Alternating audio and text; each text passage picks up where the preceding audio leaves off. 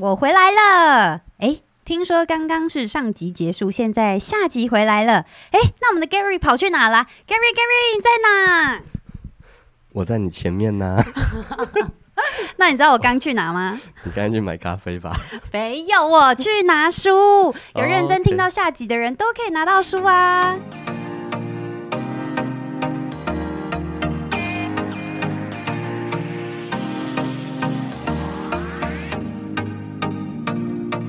迎收听《How Life 好日子》，来点艺术吧单元。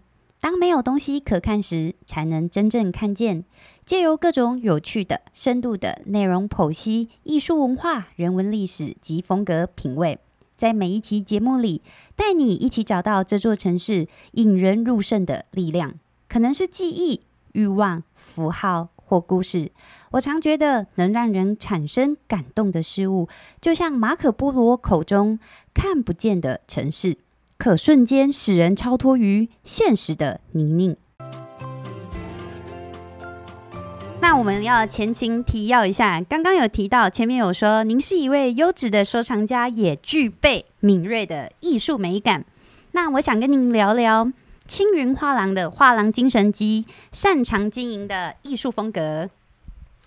呃，其实画廊经营，嗯，经营它就是一个事业的经营嘛，所以我们的画廊精神，第一个当然就是诚信嘛，第二个是这样专业，基于美术史跟。呃，美学的一种专业。第三个是艺术的经济，那也就是一种艺术的陪伴。因为我们把自己定位成不只是一个卖画的店，而是一个艺术的经纪公司。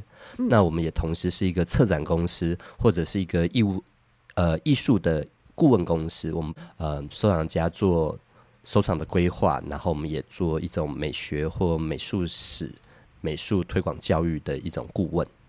对，那呃，说到说经营的艺术风格哈，其实我们主轴还是定调在现代跟当代艺术作品。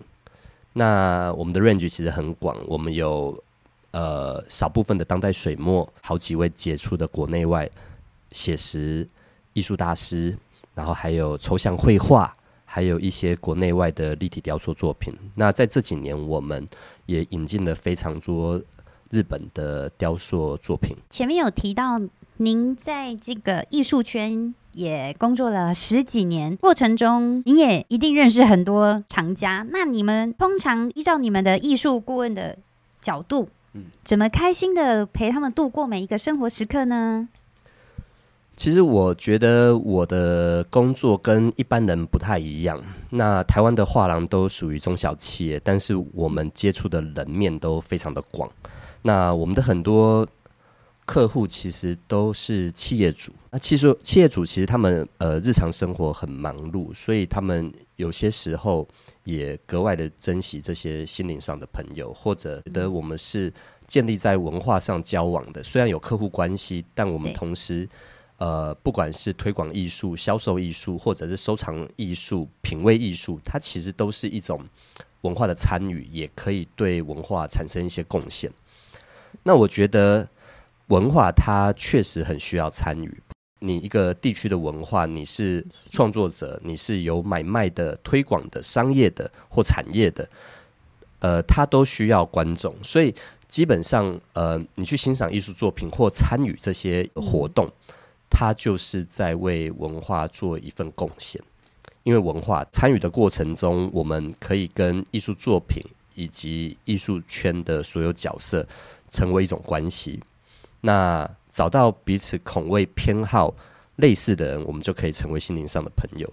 所以我自己画廊的一些客户，他其实是很认同我所经营艺术家的品味。基于这种品味上的相似性，我们很能够就是成为一种知己吧。艺术产业哦，我们这种画廊。就是与人家交往或结缘的方式，起源于艺术，也深交于艺术。其实我在北中南都有蛮多群呃关系蛮好的收藏朋友，平常的生活就我们常常会在一起啊吃饭，我们甚至有一起出去旅游，听起来好棒哦，很棒。我在台南有一个好朋友，他。他也是这几年变成很重要的一个收藏家。他本身也经营一间上市公司，平常话不是很多，但是我们之前还有一起去日本旅游，然后一起去国外看展，然后跟当地的画廊主、画廊员工、艺术家。然后一起去吃月岛烧，然后一起续团去喝啤酒。对，那我有一些朋友也会把我当成一个美学顾问，他们好像把我们当成一种设计师的角色。买新的房子会找我去看他工地，跟设计师一起开会，预留一些空间，不管是墙面还是平面，都可以先设计好，做一个艺术品制度的一个预备。我认为我在这个画廊产业结交这些朋友是。是很快乐，他们真的就是起源于艺术，也深交于艺术。相信这些厂家一定都是很信任您的品味。那您有没有什么特别的售后服务？比如说运输啊、安装期，有些时候可能会更换一些框样。那我比较好的一些厂家，他们其实也会把他们收藏的艺术品，不管是不是跟我买的哦，等于我的仓库，帮他们全上，还有材料学上的一种保护。对，然后他们有一些新的呃新的住家公司或会所，他们需要更换作品的时候，我也帮他们处处理这一块的服务。谢谢您一直在艺术圈保持这么最初的热情与态度。那您如何把艺术品的感动继续传给下一个人的呢？呃，其实我们上上集的时候有提到一些，就是。艺术它是属人的，我们这个属人的艺术，也就是说，很多人为什么说艺术它是一种信仰？信者恒信，就好像我们相信艺术作品中有灵魂，然后我们相信艺术家创作一件作品，他是呃为了创作而生的，他是为了把他的精神投入在作品里头，过程很妙。这有听过热力学吗？户外大太阳，然后室内是冷气房，开门的时候。能量高的地方会往能量低的地方流动。艺术这件事情，哈，从创作到艺术品诞生，再到后期的鉴赏，有了观众产生，它其实很像是一种热力学的流动过程。比如说，艺术家他在作品中注入了他的精神，全神贯注的在一件作品上，很投入、很精准、很精雕细琢的把艺术作品最最优质的状态，透过跟作品。创作过程的相辅相成，让它诞生过程中，它就像是一种精神的注入。那当当我们去一件作品诞生之后，呃，艺术家的角色已经进了，后面可能可以透过我们观赏者的自我诠释，或者是文本跟文本之间同时代作品的互相比较，就可以慢慢了解。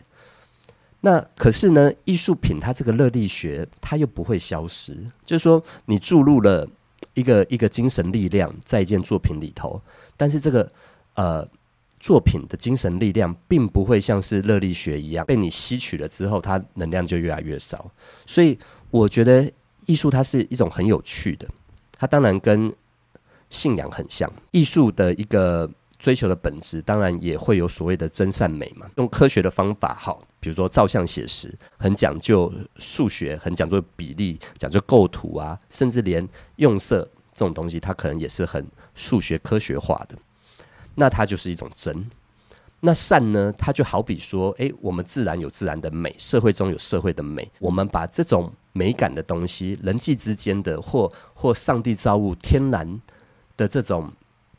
自然原发性的这些美感的东西注入到我们的作品里头，让它诞生于艺术的世界。善的一种注入，比如说啊，很比如说社会上很善良的这些东西，我们把它呈现出来。那当然还有美嘛，就是艺术艺术作品中它追求美感的这个东西。我们的人生其实也是这样。我很喜欢去帮助他人了解艺术，不管是平常展览中大家有一些疑问会问我，或者在演讲或我出书。那我觉得可以帮助一些人去了解艺术的真谛。关于说艺术它追求的或它本质的东西，有各家的学说。透过我们理解这些不同的学者理论之间，我们可以梳理出自己认为对的，或自己认为有兴趣、观点相同的。那这都是一种帮助他人渐渐的呃让自己的鉴赏品味或理解艺术的层级越来越高的过程。那您深耕在艺术圈这么多年了，那也会陪着艺术家一起成长吗？嗯，对我们呃核心的一个精神，透过呃时间来证明，我们有部分的艺术家，他们到现在还是四十岁左右的，是在他们的一个呃进入市场或者在美术史上地位的一个过程，他们是需要时代证明的。嗯，对。但我们站在一个后设角度，就是说，我们已经去研究未来美术发展或美术史它的一些走向，然后用未来人的眼光，好像这个过程历史我已经见证了，回到现在去挑选出觉得有未来性的画廊经营上很需要自我。明证的一个过程，你要去证明自己。Gary，那我想问一个很深刻的一个问题：那最直接的支持艺术家方式是什么呢？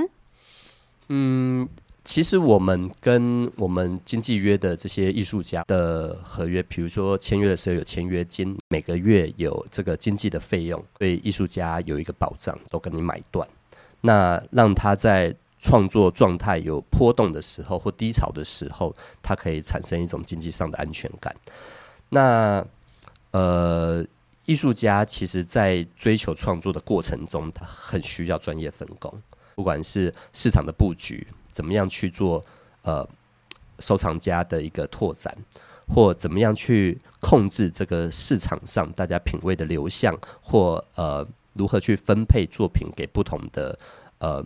收藏家区块或不同的国家，那也安排他们在不同的展览平台去发表他们的新作。那同时也做艺术圈专业媒体的一些采购，去帮他们把他们的呃创作的理想或理念有人了解。对，因为其实创作这件事情，它就是有关于一个理念。那在他们呃艺术家创作理念推动的过程中，跟整个环境。还有时代更宏观的这个运动产生，台湾的艺术圈有更大的力量迈向国际。您好像一颗太阳哦，同时要照顾厂家，还得让那个艺术家持续有创作的动能。那我们刚刚也收到您的书《画廊主带您进入艺术圈》，这是您的新身份吗？嗯，对啊，这个书是呃去年就是二零二一年九月的时候出版的，那时候印好的。对，那这本书我已经呃撰写的时间大概写了两年半，加起来是三十五万字，然后两本加起来是五百多页。对，为什么会这么深刻的记住是三十五万这个字数？有特别的意义吗？因为我本来写更多，然后我大概删了两三万字，把两本书都控制在两百六十几页这样，然后所以我那时候为为了删字，而且我控制每个章节的一个。结构的平衡，所以我做了很多 调整。哇，那肯定很精华跟精彩。对，那是什么样的缘分让您开始愿意我要来写了？我其实呃，因为我我本来是做就进入画廊之后，我隔了两年我就开始做。我在画廊从业十余年嘛，那整个家族可能有四十年的历史。这十余年来。我在很多地方当过艺术顾问或产业教师，大部分人想了解的问题都蛮相似。花了很多的时间去整理我演讲的 PowerPoint。我在我们家艺术家林浩白的一个提议下，台湾写实艺术家很顶尖的，觉得我这些东西如果可以著作成册写出来的话，对于台湾的艺术圈。是很好的一件事，一开始也没想太多，我就开始写了，因为是自己喜爱的事情，而且我的目的是希望艺术圈更好，做一种无私的奉献。那您刚刚有提到您是艺术教师，然后整理了很多大家的问题，那他们最常问的问题是什么呢？哎，其实就是有四种人，好，就是说我的书它总共上下册各两篇，合计四篇，对，那就是鉴赏、从业、创作、收藏篇。鉴赏片是艺艺术爱好者，艺术爱好者是第一种人，第二种人他是从业人员，拍卖公司、画廊的人，呃，这些艺术的前客、低了或艺术行政的这些，那再来就是创作者，也就是艺术家，不管是平面、立体或复合媒材，或者是呃新媒体艺术，或者是计划型的创作者，那再来就是收藏家，是，所以我第四篇写艺术收藏篇，他们的问题彼此都是有关联性的，合集在。同一本著作，画廊主带您进入艺术圈，因为艺术家有时候也会想要知道收藏家的收藏模式是什么，藏家有时候也会希望了解艺术经纪人他是怎么帮助艺术家的。对，那艺术的爱好者他有些时候也会希望了解啊，艺术的创作者他的起心动念，那从业人员是怎么把艺术家。这个市场还有美术地位给做起来的，然后也要知道说啊，收藏家他们是如何参与这个一个文化界的。所以其实每个人的呃呃想理解的或他们提出的问题都不太一样，但却都有共同性。听起来完成这两本书没有太多的挑战，那哪一个人让你最觉得最难搞、最头疼呢？呃，虽然我是 画廊主哈，但 我觉得最难搞的是艺术家。不是说所有的艺术家都这样啦，但是我们必须要理解，艺术家他他有有时候，呃，他必须要自我。对，因为你不够自我的艺术家做不出很深刻的作品。嗯，那。他跟我们一般的社会人是不一样。我们待在公司，我们有同事，我们要一起共同推动一些专案。是，所以，所以艺术家他在创作的时候，他很多时候他是听音乐，或者他一整天都没有跟人说话。对，他会很容易陷入自己的创作模式中，然后把它扩大到他的生活模式，还有他与人相处的范畴。我必须说，呃，部分的艺术家他其实是很感性，然后他们对于创作有源源不绝的灵感。那有些时候，一个在创作的人，他可能没办法那么的理解商业上的考量，或商业行为中有什么东西是我们必须要沟通协调的。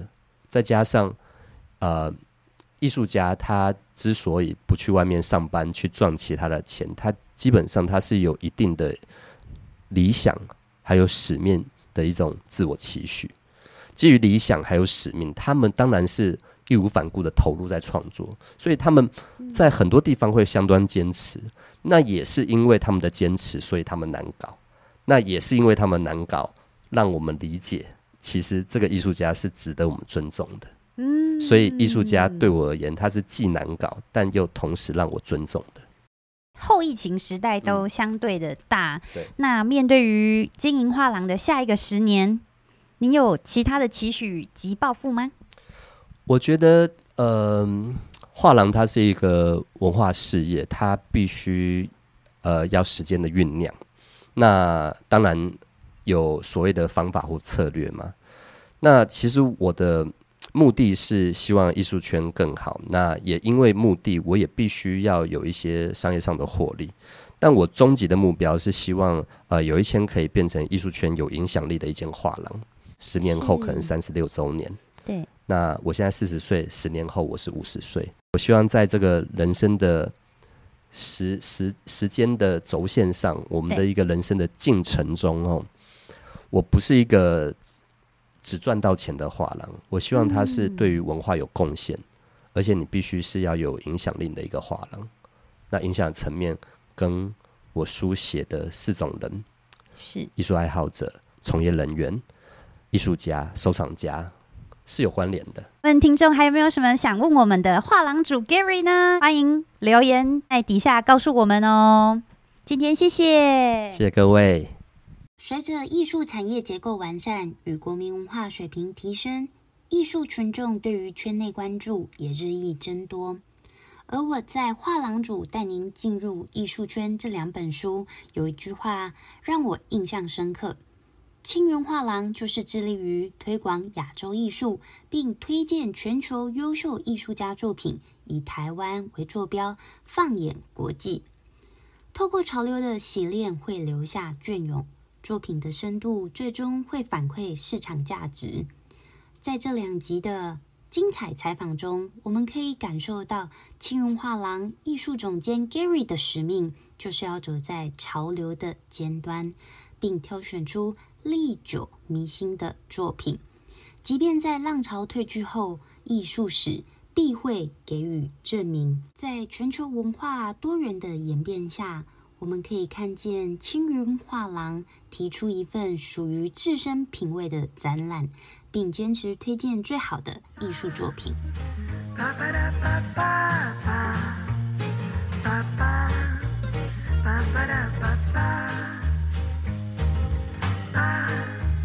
Ba-ba-da-ba-da-ba-da-ba-ba-da. Ba-ba.